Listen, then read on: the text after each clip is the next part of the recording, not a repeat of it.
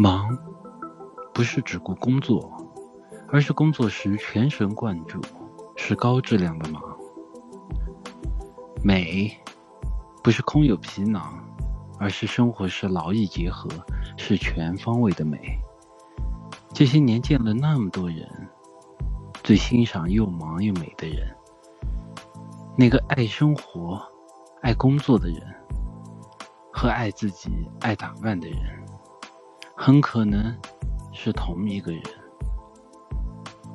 那个在工作上自律的人和保持颜值上自律的人，很可能是同一个人。那个在工作上懂得时间管理的人和在生活中懂得精力分配的人，很可能是同一个人。又忙又美的女人，不是一般的。有出息。